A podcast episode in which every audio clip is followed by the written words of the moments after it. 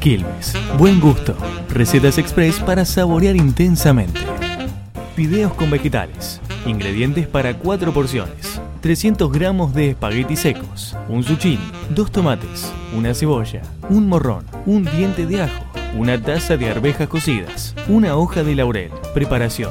Partir el zucchini al medio. Retirar las semillas y cortar en cubos. Picar finamente la cebolla y el ajo. Sumergir los tomates durante 3 minutos en agua hirviendo y luego en agua helada. Pelarlos, retirarles las semillas y cortarlos en cubos pequeños. Lubricar una sartén con rocío vegetal. Rehogar el ajo y la cebolla hasta que esta última quede transparente.